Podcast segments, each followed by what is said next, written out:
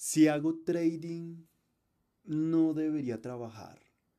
O si hago trading, no debería dedicarme a otros negocios, debería dedicarme exclusivamente al trading. Chicos, vamos a hablar un poco sobre inteligencia financiera aplicada al trading. ¿Entendido? Bueno, vamos a hablar de todo este tema de que ronda en base al trading, de que si tú te dedicas al trading no deberías dedicarte a ningún a ninguna otra labor, a ninguna otra profesión, a ningún trabajo, a ningún negocio extra. Chicos, eso es una mentira y eso es absurdo. Llega a ser absurdo por una sencilla razón. Recordemos que el trading, ¿sí? Te da una rentabilidad variable, ¿sí? El trading a ti no te da una rentabilidad fija.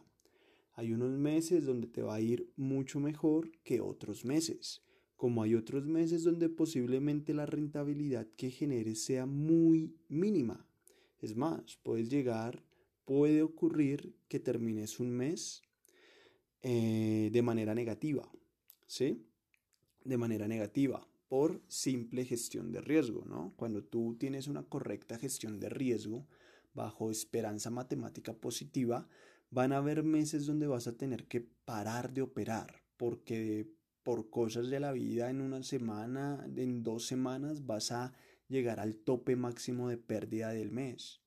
Y ese mes ya no vas a poder operar más y vas a quedar en pérdida. Y eso ocurre, chicos.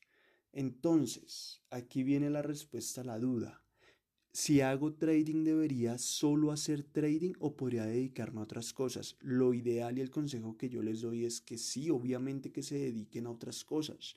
Que si el trading es muy bueno y te ayuda a generar unas muy buenas rentabilidades, pero debemos ser conscientes que no todos los meses son iguales y que la rentabilidad es variable. Entonces, por ejemplo, para no ir más lejos, chicos, si ustedes están escuchando esto a la fecha de hoy, 23 de agosto del 2021, y siguen el canal de Proactive FX, se darán cuenta que las últimas dos semanas yo no pude operar por cuestiones de salud. Yo no puedo coger y en esta semana sobrelotearme para poder, por así decirlo, compensar esas dos semanas que, que no pude operar. No, yo no puedo hacer eso porque en ese momento estoy creando presión financiera en mi cabeza. ¿Sí? Cuando tú operas bajo presión financiera, vas a estar buscando generar un dinero, generar un capital fijo, ¿sí? Y cuando tú haces eso en el trading, vas a empezar a perder más, porque vas a, o sea, inevitablemente vas a empezar a pensar en tratar de no perder y en tratar de ganar todos los trades. Y en ese momento la vas a embarrar. Entonces, mis traders, el consejo que les doy en el podcast de, esta noche es que diversifiquen su portafolio. ¿Listo? Diversifiquen su portafolio. Independientemente sea otro negocio o sea un trabajo fijo, no dejen el trading solo. O sea, jueguen con, o sea, hagan trading, pero jueguen también con otras cosas. Busquen otras cosas y, y diversifiquen sus fuentes de ingreso. ¿Sí? Si pueden, del dinero que van retirando del trading pueden empezar a buscar inversiones que les puedan generar unos ingresos ¿sí? de rentabilidad fija. ¿Para qué? Para que cuando tengan eh, periodos de racha perdedora, para cuando por cosas de la vida no puedan operar, ¿sí? Como por ejemplo me pasó a mí estas dos semanas, todo ello, ustedes puedan tener otro ingreso, un ingreso extra.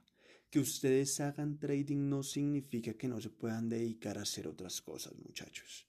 Y vuelvo y les digo, mi consejo es que no se dediquen solo al trading. ¿Por qué? Porque es un ingreso de rentabilidad variable. No todos los meses van a tener la misma cantidad de ingresos.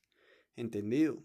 Entonces, bajo inteligencia financiera, diversifiquen y no pongan todos los huevos en la misma canasta porque si esa canasta se les cae, se rompen todos los huevos. Entonces aprendan a diversificar, ¿listo? Ejemplos de diversificación. Pueden, vuelvo y les digo, del dinero que están ganando en en el trading vayan sacando una porción y eso lo van buscando para invertir ya sea en negocios que ustedes también quieran dirigir, eh, tiendas, lo que sea, o en inversiones en algunas empresas que les generen rentabilidades fijas, ¿sí? Puede ser esa también, eh, es, eh, ese también es una, una muy buena opción. profe, yo quiero también trabajar, ¿sí? O sea, me gusta hacer trading, pero qué sé yo, profe, yo soy médico, me gusta hacer trading, pero también me gusta ser médico. ¿Es válido? Pues sí, tú puedes ser médico y hacer trading.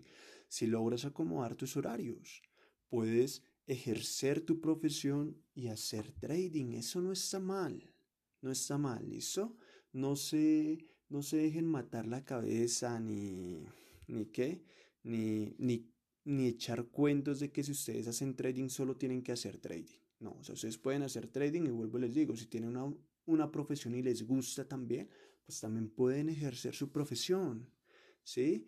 Y el mejor consejo que les doy, y ese es el consejo financiero, diversifiquen, no pongan todos los huevos en una sola canasta, ¿entendido? En fin, chicos, recuerden que el mejor trader es el que se sigue educando constantemente, ¿listo? Un abrazo y la mejor energía. No olviden suscribirse al canal de Telegram, arroba ProactiveFX. Si todavía no están suscritos, listo, lo van a encontrar en el canal de Telegram.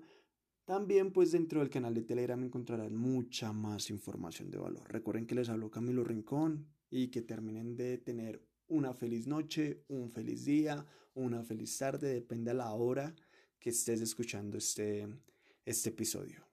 Hasta la vista.